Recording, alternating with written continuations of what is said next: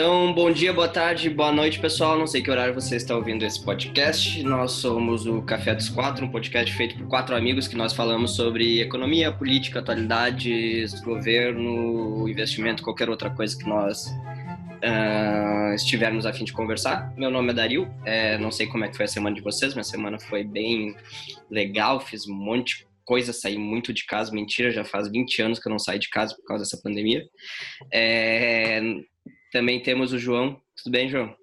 E aí, gurizada? Como é que foi de semana? Muito estudo? Muito frio, muito frio, aguentando essa temperatura e comendo os insetos aí que é um atucanal sul do Brasil. Comeu muito gafanhoto? Não chegou. Sim, a próxima, a próxima pandemia vai vir dos gafanhotos, viu? O pessoal tá comendo gafanhoto no sul. Otávio, tudo bem, Otávio? Muito frio aí em Manaus, com certeza. Né? Tudo bem, é muito frio, muito frio aqui. Aqui eu não sei mais o que é frio. Me contaram que sai frio do ar-condicionado. Mas de resto é isso aí. Amon, como é que foi de semana? Ah, na minha semana aí, na real, eu cheguei a um ponto que eu enchi o saco da quarentena, né? Quanto mais ficar em casa, mas para ajudar a situação ficou vermelha aqui em Porto Alegre, então tá, tá, tá difícil, mas vamos lá, continue em casa. É, então, depois, acho que tá difícil a quarentena para todo mundo, mas vamos lá, vamos gravar um, mais um episódio. Hoje nós vamos, nós elaboramos algo um pouco diferente do que nós estamos acostumados a fazer, que é aquele debate sobre algum tema. Hoje nós vamos fazer algo que eu, o Ramon e o Otávio fazíamos bastante num grupo na Faculdade de Direito, é, que é conhecido, cada vez mais está conhecido quando nós, não é muito na internet assim, a gente vê um quadradinho que mostra a posição, a sua posição política ou a posição política das pessoas. Esse quadradinho é, se chama diagrama de Nolan. Ele foi feito por David Nolan, se eu não me engano o nome dele. É, foi um cientista político americano que criou o diagrama de Nolan, partindo do pressuposto que é, Hoje, muita, nós definimos muito como esquerda e direita, né? Esse espectro, na verdade, seria só de um eixo, entre que, que tu seria de direita ou de esquerda, extrema-direita, extrema-esquerda, centro-esquerda, centro-direita. Mas o, o Nolan foi um pouco mais além e falou que, na verdade, nossas convicções políticas, nós poderíamos fazer, em vez de um eixo, dois eixos. Um eixo seria é, de liberdades econômicas e outro seria de liberdades políticas. E a fim de descobrir aonde nós estamos nesse diagrama de Nolan, nós vamos realizar hoje esse teste. Espero que vocês curtam. É, não sei se alguém já quer dizer ou quer comentar aonde que espera se encontrar no final do teste de hoje. Eu gostaria de comentar que eu tô com medo do resultado que vai aparecer. tá com... Porque vai, vai, vai dar muito esquerda ah, pra ti, cara, é, pois é, cara. É, não sei. Tenho medo que isso me comprometa é, a minha pessoa perante o público que me acompanha. Ah, na minha opinião, acho que com certeza isso aqui vai ser uma ideia bem bosta que a gente vai fazer, que daqui a 70 anos, quando nós tivermos, 70 não, mas daqui a 50 anos, quando nós estivermos em cargos públicos importantes, certamente esse vídeo vai ser clipado e a gente vai estar tá metendo uns bostaços e aí é, vamos sofrer hating por toda parte da internet. não sei se vai ter internet até lá. É, Pessoal, eu recomendo a gente cuidar muito bem nossas palavras no dia de hoje, tá? que eu já Otávio, tá prestando aqui. atenção, Otávio? Tô prestando atenção. Tá bom. Então... bom. Vamos começar logo, porque são várias perguntas e eu acho que é bem abrangente. Vai ser bem então... interessante o resultado. É, para quem está vendo no YouTube, eu vou fazer um share screen e aí eu vou passar o, é, todo o podcast com a, compartilhando minha tela.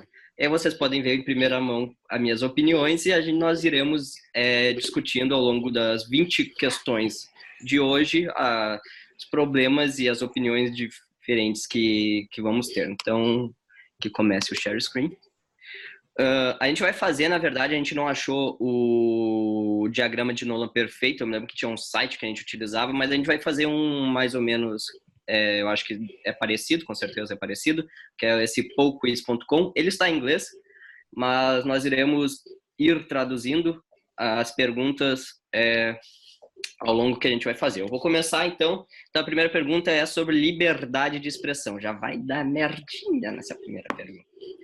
Alguns indivíduos e mídia é, espalham é, visões erradas sobre uh, com, com, objetivos dúbios, por assim dizer. A gente vai traduzindo, então a nossa tradução também não vai ser perfeita, porque eu acho que todo mundo aqui fala inglês, mas também não é tradutor 100%. Então, o que, que vocês acham, pessoal? Que o, o espalho de notícias erradas é, tem como objetivo e mira a manipulação e a influenciação da opinião do público deve ser proibidas, ou seja, uh, fake news, por assim dizer, eu acho que, nossa, vai vir a ideia da fake news, devem ser proibidas. Mensagens apoléticas, eu nem sei o que, que é isso, mas deve ser mensagens de apologia, apologia. É, apologia ao ódio. Apologia ao ódio ou a visão extremista de alguma forma deve ser deve banida. Ser banido. Então, hate of speech, como é conhecido também, né? Mensagens discurso de, de, de discurso de ódio devem ser banidas. Ou o governo não deve censurar nenhum tipo de opinião. Eu, então, começo aqui e eu. Cara. Meu Deus do céu.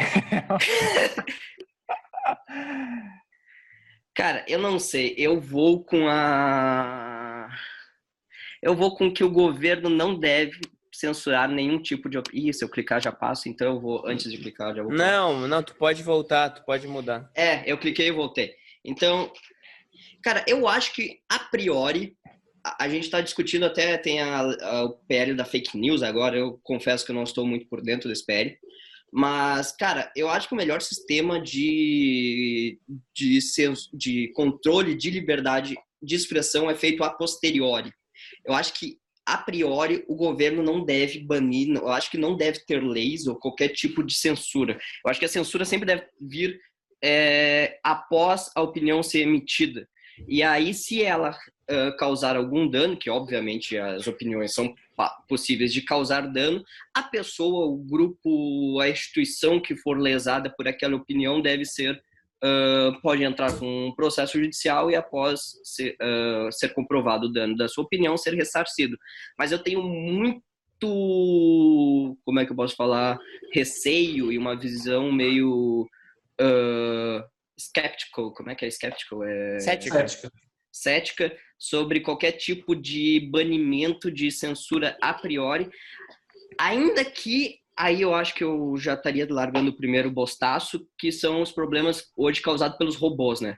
Ali eu vejo um problema, eu não sei muito bem como, também não saberia como falar, mas os robôs eu acho que realmente é o problema, que não é algo feito por pessoas, é feito por uma, uma mensagem de, de é, espraiamento em massa, assim, né?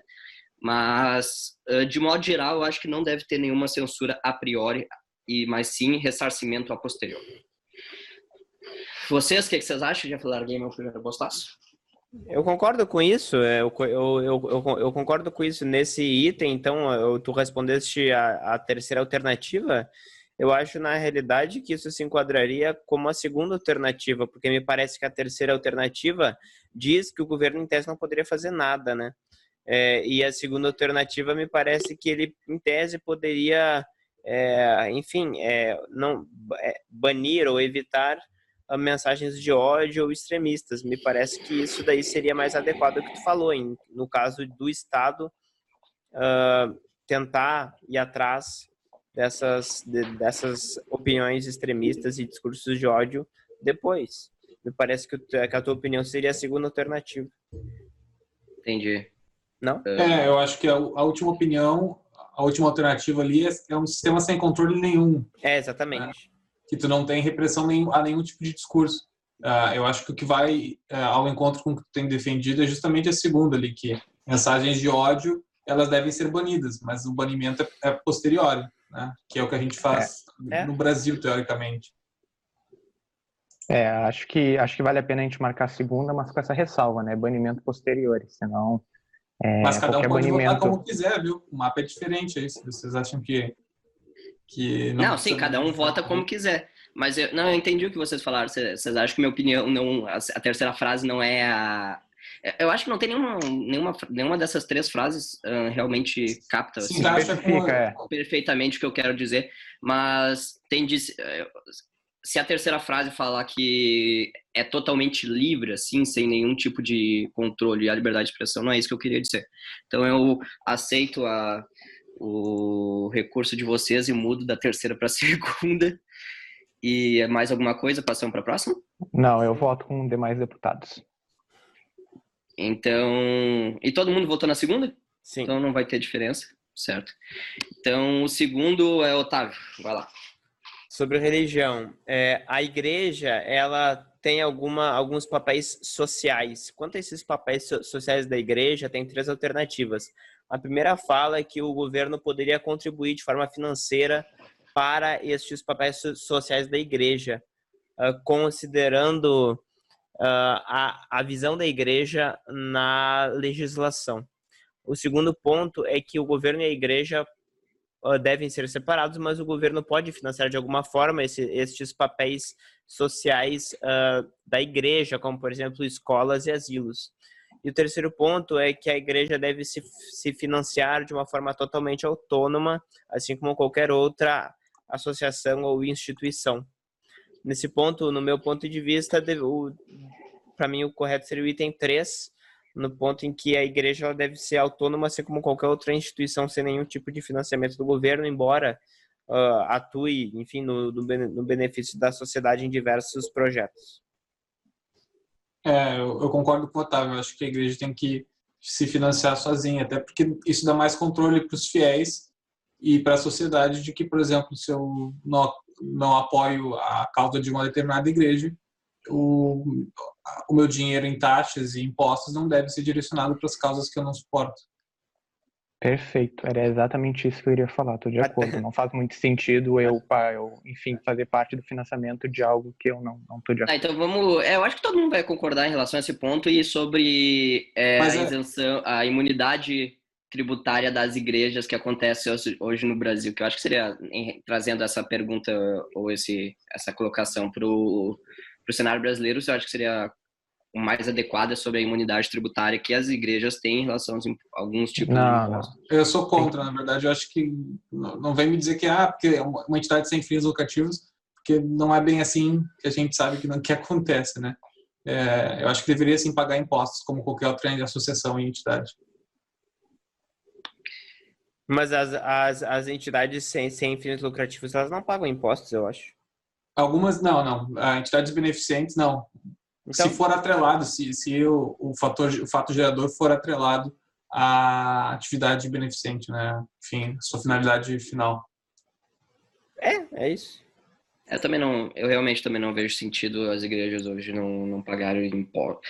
Na verdade, eu acho que seria nenhuma associação se equalizar a igreja a qualquer tipo de associação. Se nenhuma associação pagasse imposto, nenhuma associação paga imposto. Mas se é, eu não, não vejo assim um, um, grande diferencial da igreja em relação a, a não as igrejas, né, as associações religiosas, por assim dizer.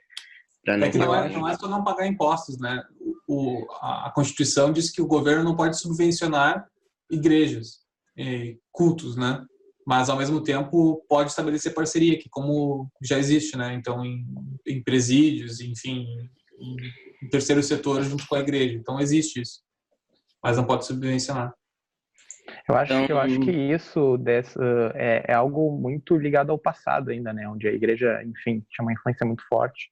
E isso quando não era o próprio governo, né? Esse, esse benefício. Mas enfim, eu também vou, vou com é, você. que a igreja tinha um papel social, né? Antigamente muito mais relevante do que o, governo. Mas ainda a grande, a grande porcentagem da população brasileira ainda é extremamente uh, conservadora e é, católico, cristão, por assim dizer, tanto católico como evangélica. Né?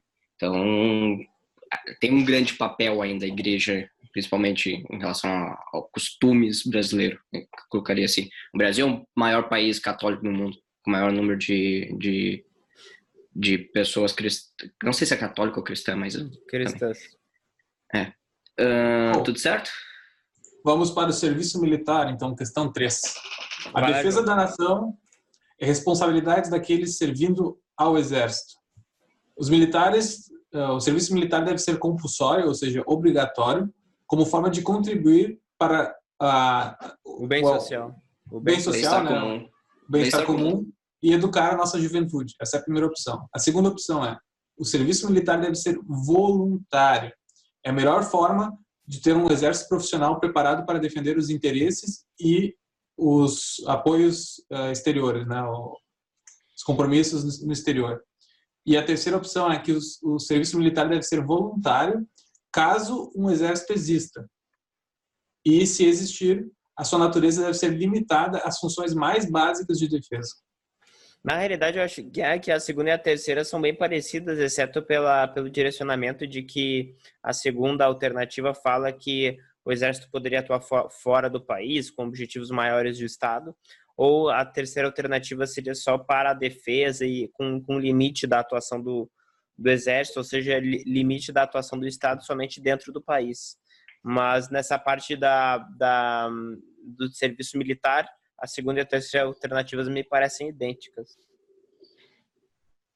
A gente pode levar em consideração essa diferença, né? Se o, o, exército pode, enfim, exercer uma influência fora do limite da fronteira do país, ou se ele deve ficar restrito a proteger as fronteiras do país. Eu acho que além da fronteira do país, a ideia de policiamento interno e policiamento externo, assim, enquanto as forças armadas em geral teriam uma a essência de proteger o país de fatores externos, a polícia teria a essência de proteger é, os cidadãos internamente, né? E não, não sei se é só isso. É, mas a questão é bem. É, o Otávio pontuou bem ali, é defender os interesses e acordos exteriores. Então, a segunda opção dá a entender que tu tem uma política intervencionista. É isso aí. Né? E, a ter, e a terceira dá a entender que tu tem uma política de Estado mínimo de defesa, que nem o Japão, por exemplo. Então, na segunda até os Estados Unidos, na terceira até o Japão. É. Que nem o Japão hoje, né? Hoje, né? Detalhe. Hoje, hoje. É, no contexto atual. Uh, eu vou dar minha opinião logo, tá? Eu sou da opinião de que, enfim, um país continental que nem o nosso, com, com uma das suas seus pilares de, de acordo internacional é não intervenção, então só faz sentido para mim também um serviço voluntário que não é o caso do Brasil, e que se limite ao básico de defesa. Tu, tu não é favorável ao, ao, Brasil como um país que integra organizações internacionais e faça parte de acordos internacionais para atingir objetivos em comum que, que exijam uma atuação do Estado fora das fronteiras? Soldado brasileiro não, no Haiti. É, eu prefiro o soft power, que eu acho que a gente tem mais a resolver internamente ainda do que ter condições de, de se colocar. Enfim. Mas, mas tu não acha que, o, por exemplo, a utilização do, do exército fora da, da fronteira pode ser, enfim, uma peça num tabuleiro internacional que pode ser benéfica para a população dentro do país? Pode, cara. Eu, eu, eu vejo do ponto de vista estratégico, é uma, é uma peça-chave. Mas, do ponto de vista de desenvolvimento de nação, como brasileiro, eu ainda não vejo isso como uma ah, prioridade. Ah, não, concordo. Cara, é, é, eu acho uma questão delicada, porque ali no segundo, uh, assim como, por exemplo, a gente pode mandar o exército para ajudar em questões humanitárias em outros países, mas a gente também abre espaço para, enfim, para países entrarem na Síria, por exemplo. É, eu realmente não sei o que responder aqui, tá? Acho bem, bem complexo, para ser bem sincero. Pense em uma situação em que, por exemplo, tem um país em guerra do nosso lado. Por exemplo, a Venezuela. Vocês acham que o Brasil eventualmente não, não, não poderia fazer parte de uma coalição internacional para trazer paz para a Venezuela ou sei lá, ou uma guerra civil, alguma coisa nesse sentido? Para mim, qualquer intervenção é intervenção. Então, não existe botar na Constituição que o Brasil adota uma política não intervencionista e, ah, não, é uma, uma missão de paz. Sei. Cara, eu, eu, tô, eu, tô no, eu votaria no segundo, cara. Eu, eu, acho que em relação a se o serviço militar deve ser voluntário ou compulsório, eu acho que deve ser voluntário. Mas que Forças Armadas é algo de extrema importância para um país em um país do tamanho do Brasil, é, deve ter uma força armada uh, forte e, cara, não sei se necessariamente ser, uh, como é que eu posso falar, ser, é, que, que a gente tenha uh, missões, assim, por, por assim dizer, em relação aos outros países, mas a gente tem que tem que estar ali, sabe? Eu acho que uh, o, o, militarismo ainda é importante para se defender de, de qualquer tipo de problema. É, como o Enéas colocava que quem tem a bomba que manda. É, cara, eu, eu tendo a acreditar em alguma coisa assim, em relação que é, é importante não necessariamente exercer a força, mas demonstrar a força para tu ficar é, e tipo assim, ó, eu, eu acho que é meio complicado a gente usar exemplos de outros países, porque é, é, é, tem, tem tanto país no mundo que é fácil encontrar países intervencionistas que, enfim, que são desenvolvidos e se deram bem, e países que são mais defensores de si próprios, que são desenvolvidos e se deram bem, e vice-versa, né? Então, tu tem, enfim, país bom e ruim em qualquer lado, né? Nesse ponto é mais uma questão pessoal mesmo. Eu votaria assim como daria na segunda alternativa.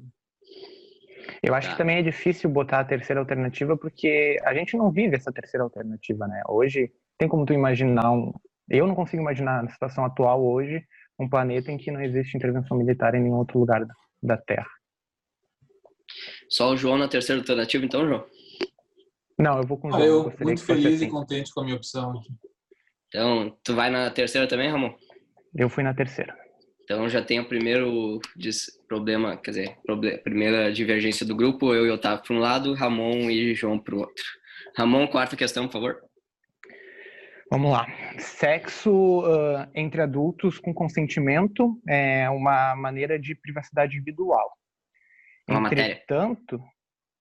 Entretanto, seria? Beleza. Entretanto, uhum. comportamentos como homossexualidade, poligamia e prostituição devem ser banidos ou for, fortemente controlados, creio eu. Uhum. Segunda opção, prostituição deve ser banida ou controlada. Terceira opção, uh, as leis devem, não devem interferir uh, nessa relação sexual entre os adultos em nenhum caso. Tua opinião, Ramon? Ah, com certeza eu vou na terceira opinião. Eu acho que essa questão sexual é algo muito individual e não entendo que o governo possa te trazer nenhum benefício intervindo nessa relação.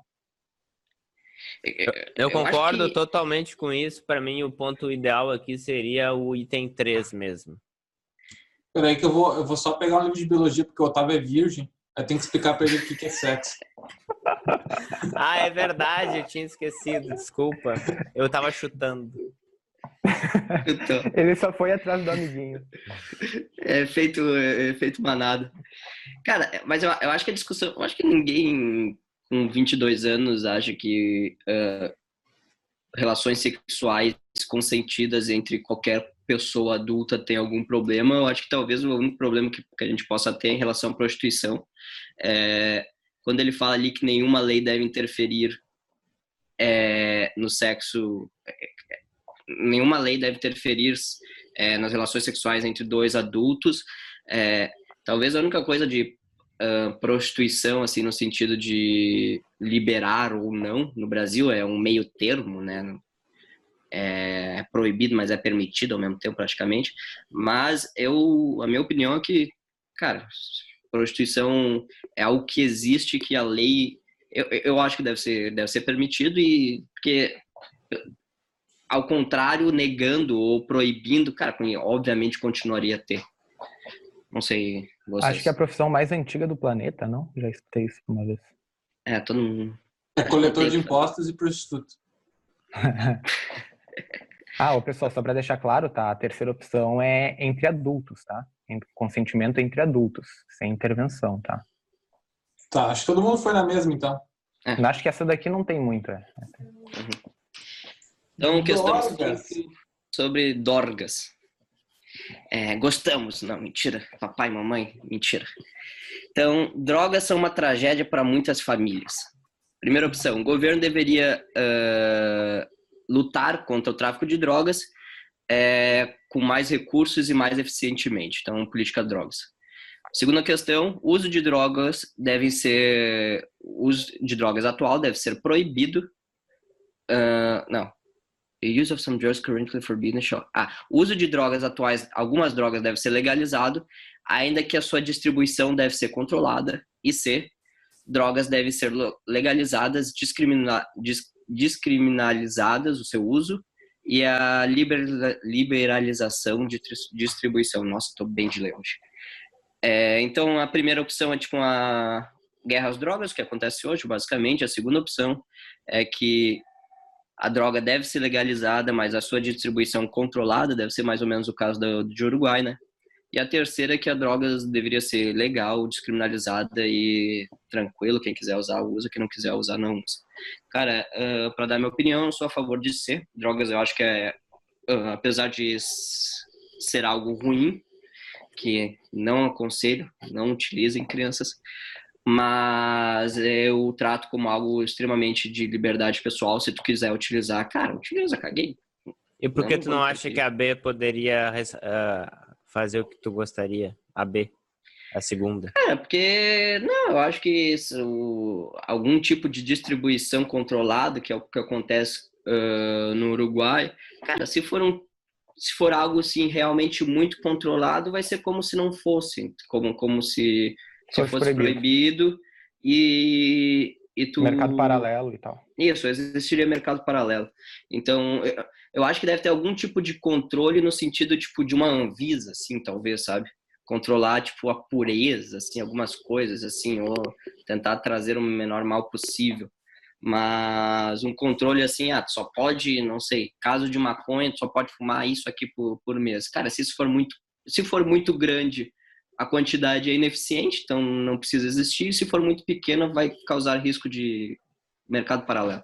Então, é, para mim, seria a terceira opção. Acho que a ideia ali, o ponto da segunda opção é o quão controle é, é isso, né? Se fosse um controle, por exemplo, para o governo ter uma noção de qual percentual de consumo, uh, qualidade, como o Dario comentou, eu acredito até que seja válido esse controle, mas agora limitar, uh, sei lá, gramas por pessoa, aí eu acho que já não uh, limitar preço, por exemplo, fazer um controle de preços de, desses dessas substâncias, aí eu já acho que não faz muito sentido. Ah, eu, eu voto na B ali. Eu acho que tem que ser, tem que ter um certo controle, que na minha opinião é um problema de saúde pública, não é um problema de, de criminalidade, né? não é um não é justiça penal que resolve o combate às drogas. Mas eu acho que tem que ter um certo controle, sim, porque a gente sabe que existem drogas e substâncias que, que realmente não são. Uh, o efeito não é só psicoativo, é um efeito que devasta o organismo como um todo, a pessoa não consegue se livrar. Então tem que ter um certo controle, porque biologicamente a pessoa não consegue. Então o governo tem que ter um controle sobre o que está sendo usado, comercializado e a quantidade, até para planejar suas políticas de saúde pública. Até porque isso já ocorre, isso já ocorre com medicamento, né? Eu não vejo por que deveria ser diferente de medicação ou alimentação. É, porque tu não controla o álcool, por exemplo. Sim, mas é que tem. Não, tá, mas a gente, é tudo uma questão de gradação. O é, álcool é a pior droga que existe, não é? É tudo, é, tu, é tudo uma questão de gradação. Existem medicamentos que são controlados, que tu não pode, de tarja preta, por exemplo, que tu não pode comprar livremente. Por quê? Porque, enfim, eles viciam, etc, etc. Eu não vejo uma diferença disso em relação a, em relação a qualquer outra substância que se chama droga ou não. Eu acho que nesse Show. ponto, eu acho que, enfim, é o item 2 para mim também. Tá, eu, Ramon, no item 3 e João Otávio, item 2. Sou eu a segurança agora que falo? Isso. Medidas preventivas podem levar a um aumento de segurança. Todavia, em muitos casos, essas medidas preventivas colidem com direitos individuais, assim como, ah, como por exemplo, o direito à privacidade. Primeira alternativa: a segurança ah, de todos vem antes do direito de qualquer um. As forças de segurança não, não devem ter o seu papel limitado por causa uh, de, de, de proteção de, aos direitos individuais em cima de alguma atividade criminosa.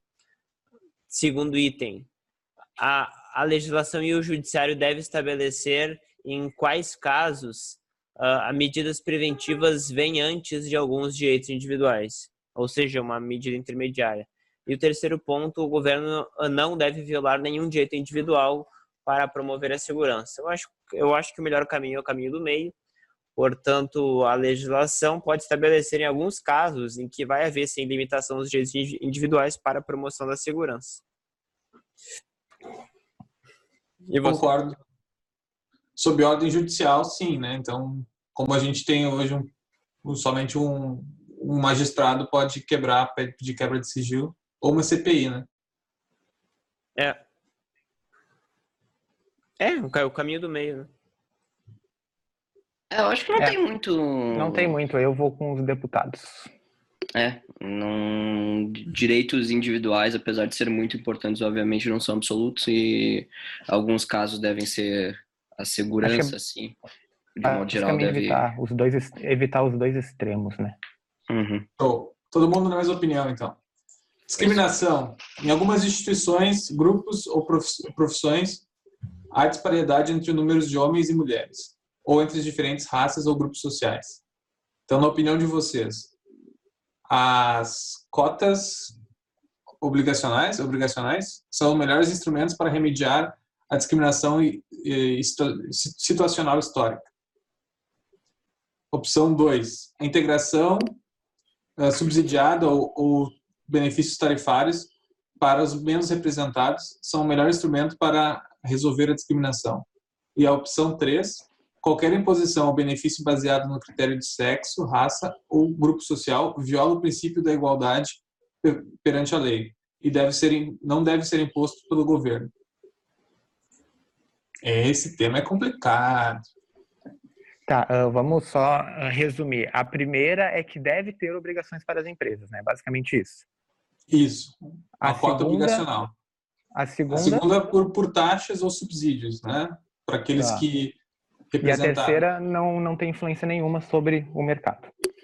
Exatamente. É que depende do que a gente está falando, né? Por exemplo, eu não sei se a gente está falando de, de cargos, enfim, de posições de emprego, ou aqui ele não falou de ele não falou de vagas em universidades, por exemplo. Ele está falando é, ele, de forma geral. Ele fala, é, ele fala em tudo, na verdade, porque eu entendo como instituições, eu entendo tanto como as empresas, quanto universidade. Por exemplo, eu, eu entendo que no item 2 ali, quando ele fala em tax benefits, basicamente um benefício fiscal, na prática é uma, uma distribuição, uma redistribuição do Estado da renda, né? Então ele pega de alguma forma, com, com tributos, o dinheiro de alguém e vai dar para outra pessoa de alguma forma. Isso é basicamente uma, um reequilíbrio econômico para os que estão menos representados. Para mim, isso aí entra, por exemplo, um Bolsa Família, nesse sentido. É, eu, eu, eu seria mais por esse, por, por esse caminho, né?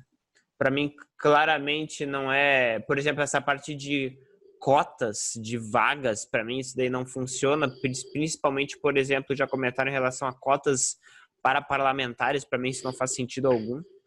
É, para mim o, o, ideal seria o item 2 ali, que ele é meio aberto, toda essa questão é meio aberta, né? Então eu iria pelo caminho do meio. Esse questionário aqui nos dá bastante tema para podcast, hein, pessoal?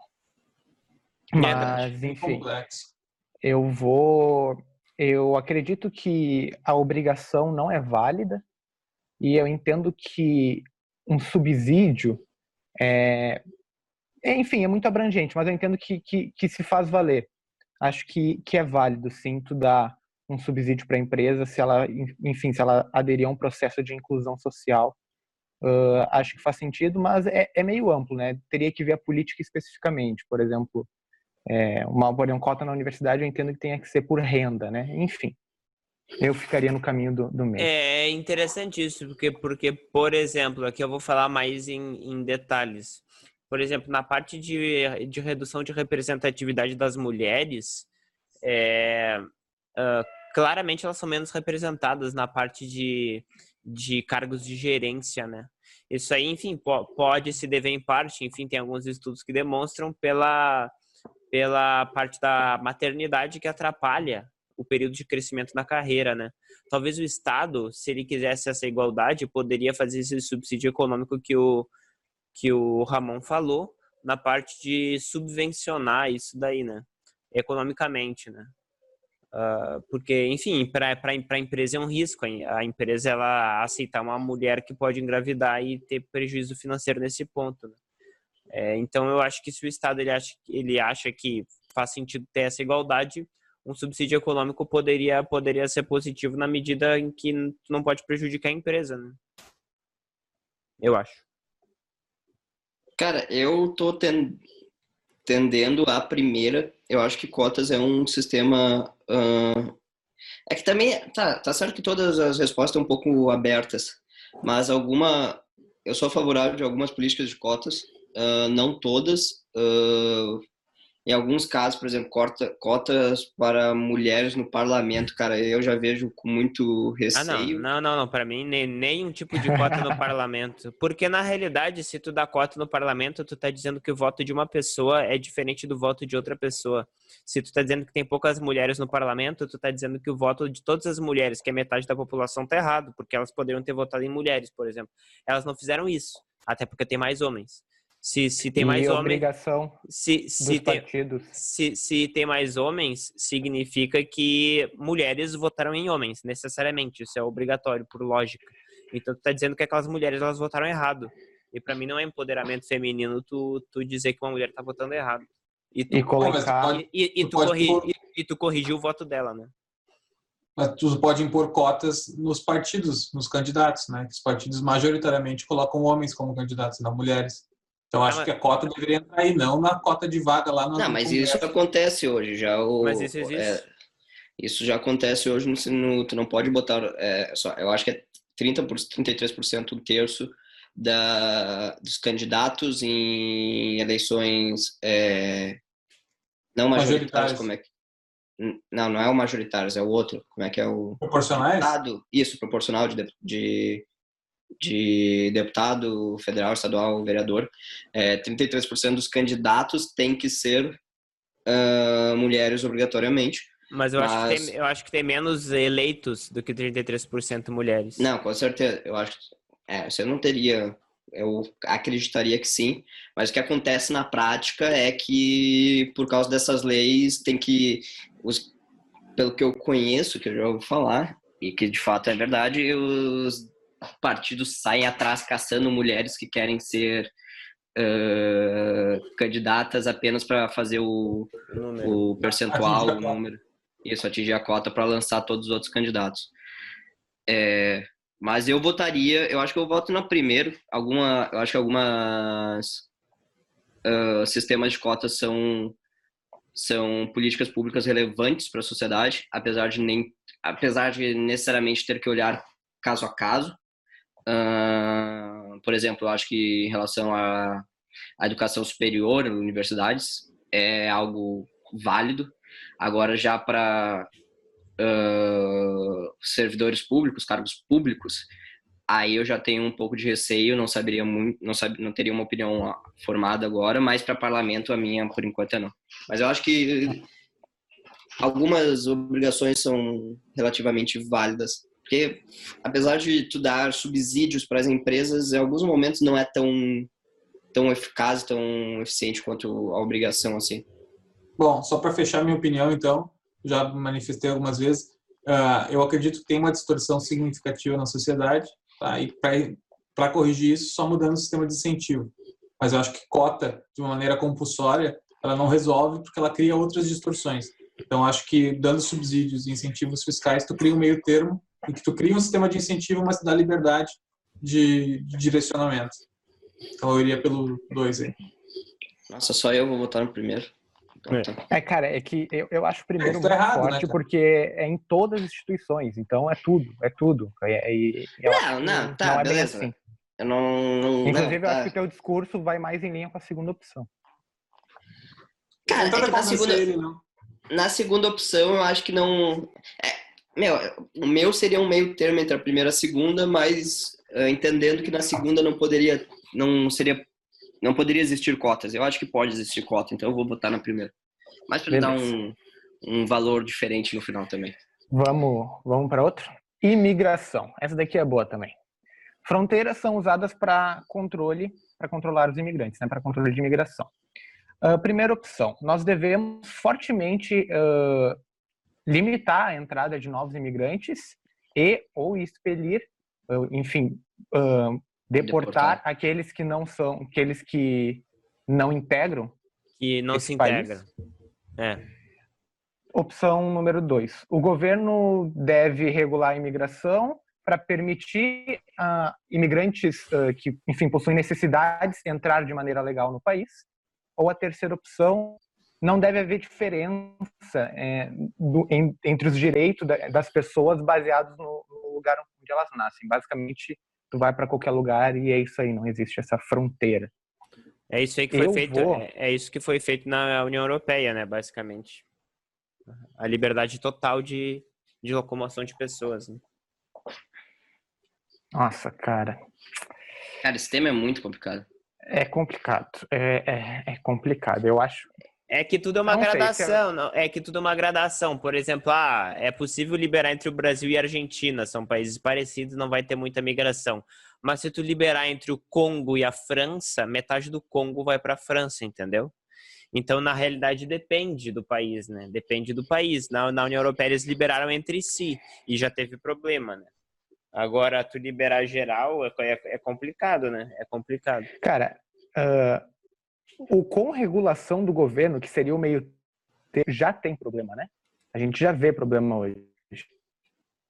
Não, assim, ó, é porque é porque imagina, por exemplo, para mim tu, toda essa questão social ela, ela facilita a visualização quando a gente imagina uma um, enfim, uma comunidade pequena, uma aldeia, uma pequena cidade, uma rua, uma casa, até uma família. É, se tu traz uma pessoa de fora que só vai uh, atrapalhar o ambiente, é, é, complicado, né? Porque em tese aquela comunidade ela tem o direito de escolher como ela vai viver. Mas é claro que tipo a pessoa que está em necessidade ela quer o melhor para ela, então ela quer ir para aquela comunidade que está vivendo bem. Não, não, não tem resposta certa, né? É, uh, é complicado porque moral, que, que é... hein, Otávio? Oi? Não, é que vamos lá, se eu tenho uma, uma fé, do, se a minha fé é de uma religião um pouco extremista, entendeu? Eu, e eu vou para outro país que não tem essa religião, eu vou estar tá fazendo o correto que é para mim na minha cabeça, entendeu? E posso estar tá vindo a atrapalhar pessoas que não, não, enfim, não têm a mesma religião que eu. E outro ponto que, que é complicado nessa questão é que imigrantes acabam, enfim, indo, se instalando formando famílias, alguns mantêm sua cultura e essas pessoas e o, as pessoas que nascem nesse novo país acabam tendo direito ao voto, né? Isso preocupa muito muitos locais, diria assim. É. Tem que lembrar que nenhum país moderno tem a sua população de origem como população nacional, né? A maioria dos países já se, se sei lá, 200, 300 anos de história já virou população. Estados Unidos hoje é, é só enfim, imigrantes, é um país de imigrantes, como o Brasil. Né? A Europa também, hoje está vivendo uma onda, a índice de natalidade está caindo, e quem está formando a população da Europa são os imigrantes, basicamente. Então o país está sempre em transformação. Então, se tu dizer que ah, porque essa população vai ter direito a voto, eventualmente vai e eventualmente vai ser o futuro do país. É. é. não é fácil, pessoal, mas enfim, eu vou. Não, eu, meu eu voto que... vai para o meio termo. O, que a terceira, que diz que não deve ter diferenças de direito entre as pessoas que nasceram em diferentes locais, uh, eu concordo com, a, com o sentido de, dentro de um país, não deve ter diferença entre estrangeiro e. De modo geral, não deve ter diferença entre estrangeiro e o cidadão daquele país. Mas em relação à migração, a, cara, não tem como, não é factível deixar uma imigração à la louca é. e todo mundo pode entrar. É, isso, obviamente, vai desestabilizar qualquer, qualquer, qualquer lugar e isso, no, eu acho que no longo prazo vai mais piorar do que, do que, do que melhorar, assim, a, a situação como geral. Então, cara, se tu quiser ir morar no outro país, ver quais são as regras daquele país, tenta fazer a migração legal mas ah, se quiser tentar ir legal também, boa sorte, vai que, vai que role. Mas de regra, de, de, de modo geral, acho que tem que ter algum tipo de controle. Não, as fronteiras abertas, infelizmente, não, não é factível. Também acho. Tá, eu vou votar contra todo mundo, então, para mim, deveria ser sem fronteiras. Uh, mas é claro, eu gosto muito da política brasileira que se seguia, que infelizmente no atual governo não se segue mais, que é da reciprocidade. Então, se o Brasil abre fronteira para todo mundo, todo mundo tem que abrir fronteira para o Brasil. E aí eu acho que é bacana. Nesse sentido é legal. Sei que não existe ainda, mas idealmente é o que eu gostaria que fosse. Então eu vou pela C. Nação. Quem é? Sou eu? Sou, sou eu. É, é, o Dario, é o Dario. É o Dario. Sou eu. Nação. Uh, o Estado moderno tende a, a, ser associado com o conceito de nação. Ih, ferrou então, galera. O governo deve promover patriotismo e defender a sua identidade nacional, cultura e língua. Primeira opção. Segunda opção. O governo deve proteger ou promover a cultura e língua que caracteriza a sua nação. Tá. Terceira opção. O governo não deve interferir em matérias de é, em matérias pessoais como a identidade e a cultura. Todo cidadão deve ter a liberdade de utilizar a sua língua, a, língua que, que ele escolher. Eu acho que um país ele tem que ter uma língua oficial, né? Até para facilitar toda a forma de comunicação, mas tu não pode, enfim, né, proibir nada, né? Uma pessoa de usar qualquer língua, tu não pode proibir pessoas de usarem uma língua. Mas, por exemplo, é, a lei brasileira, ela exige que para tu estabelecer contratos isso seja feito em português, por exemplo, e tu use a moeda a moeda real, por exemplo. Né? Eu acho que faz sentido tu ter uma padronização, porque um, como é que tu poderia trazer qualquer tipo de acordo para um tribunal em russo, em árabe? É complicado. Né? Já pensou se Porto Alegre adotasse o Esperanto ou Klingon? é, é engraçado. Não, eu acho assim, tu não tem que. Não, é, é óbvio que não tem que limitar as ah, pessoas tá, de, de, eu... de, se comunicar como, como, elas quiserem, ter a cultura que elas quiserem. A questão é o que, que o governo ele tem que fazer, né? Se ele tem que. Não, a língua, eu acho que tá... ninguém vai ninguém vai discordar da língua, no sentido que, obviamente, tem que ter uma língua oficial por é, ser uma coisa mais prática que existe, né? Mas em relação a patriotismo, identidade nacional, eu sou brasileiro, Brasil ame e odeio. Uh, vocês têm orgulho de ser brasileiro ou cagaram? eu, é, eu não. Não, na real, eu não vou falar o que eu ia falar. Eu vou falar que eu acho que eu votaria na terceira opção, tá? Uh, eu entendo que se o, o país uh, ele já tem uma identidade, entendeu? E se tu deixar, enfim, que isso ocorra de maneira livre, aquela identidade ele vai se permanecer, é uma cultura. É um, para tu mudar tudo isso de um país requer um tempo muito grande. Então acho que não faz muito sentido e também não, não vejo por que fazer nenhum, nenhum tipo de proteção ou, incentivo quanto a isso. Eu, eu gosto muito da opinião do Ramon, eu sou bem partidário da dele também. Que eu acho que no momento que o governo ele tenta promover sua cultura, ele promove através do seu viés ideológico.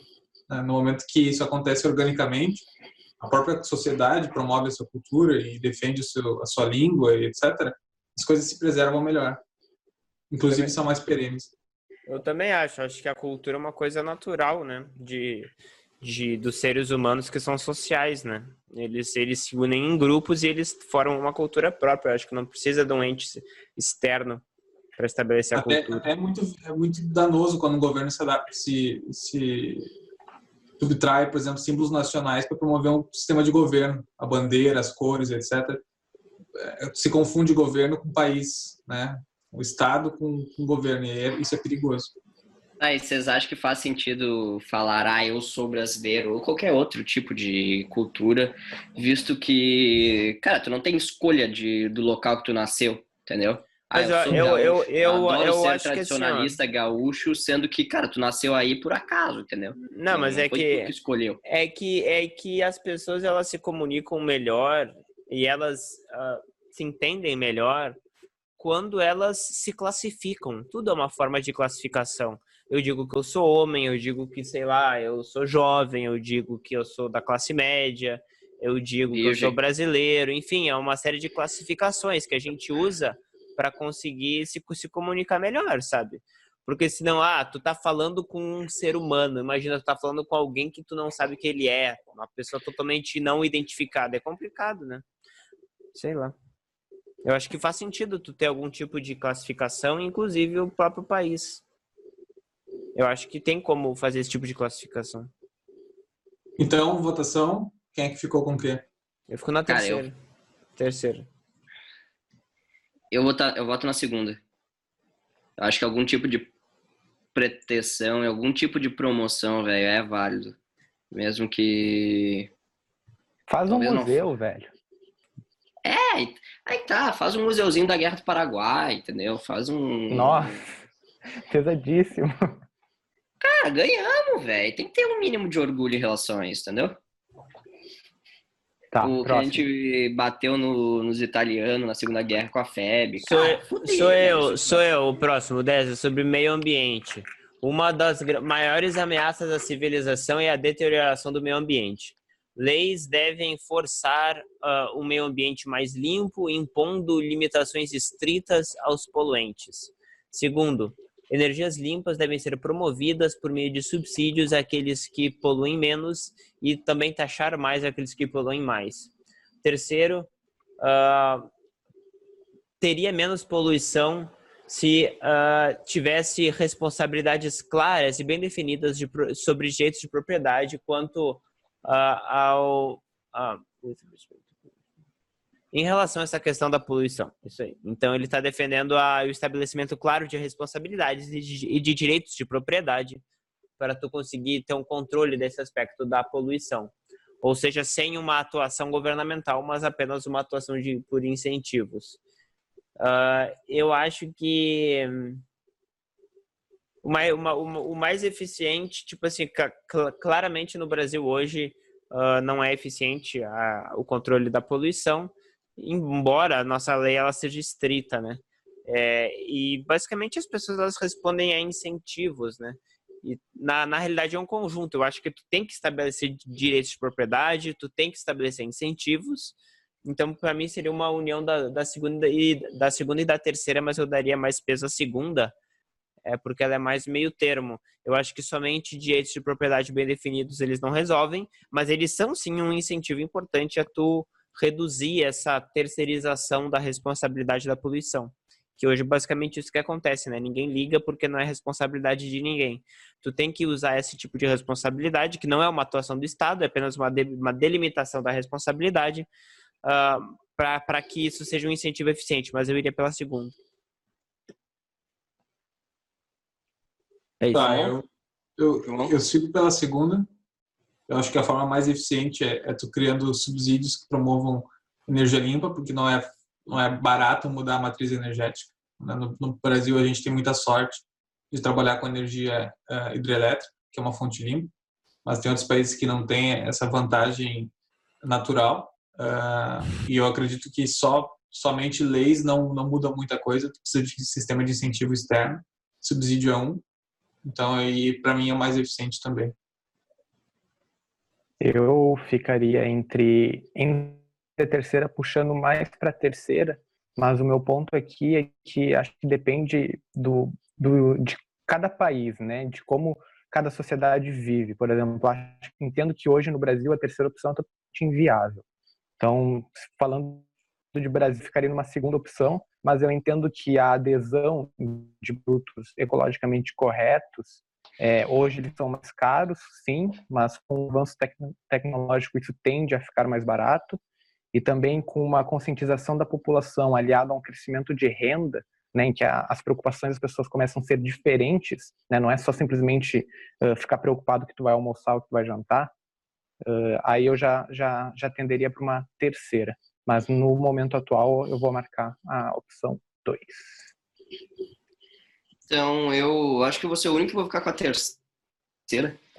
É, eu acredito que tem fortemente uma ideia de consciência ambiental. Cara, para mim ela é atrelada à renda.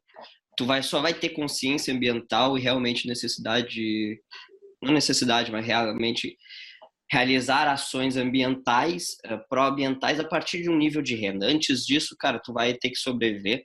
Então, qualquer tipo de incentivo.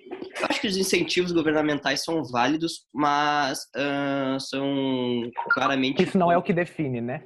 Eu acho que, mas eu é... não sei, mas eu não sei se o principal, o principal fator é essa, é a renda, porque se tu pegar só uma pessoa rica, se ela não tiver um incentivo, ela talvez ela cague para essa parte de meio ambiente e não esteja a sociedade, é uma sociedade, é uma sociedade. É, é tipo, é totalmente possível tu ter, enfim, uma população rica que não esteja nem aí para o meio ambiente, enfim, países petrolíferos, enfim, sabe? Eu acho que Cara, não tem a ver. É um requisito, mas não é o único. Não é o não, suficiente. Eu, eu, concordo, mas eu acho que é. Cara, se, é se tu não tiver este requisito, só dar subsídio é uma forma de. Não, eu concordo uh, que, ele, que ele é um requisito, mas ele não é suficiente. Não basta. Não, com isso. certeza, eu acho que não é suficiente também.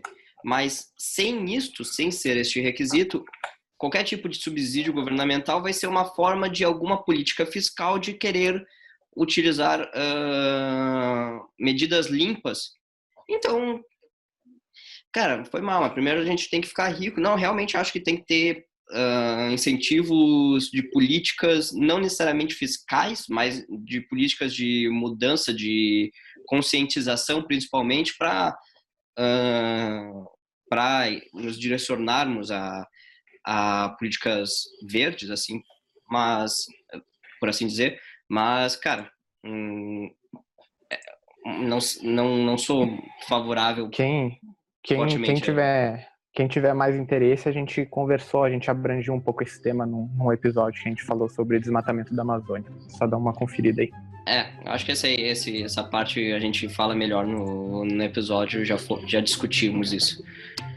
Então, pessoal, agora a gente vai finalizar este vídeo porque ele ficou demasiadamente longo, portanto, nós iremos continuar este assunto na semana que vem, então não percam porque está muito bom. Valeu aí, pessoal, dando tchau cada um de nós aí. Valeu.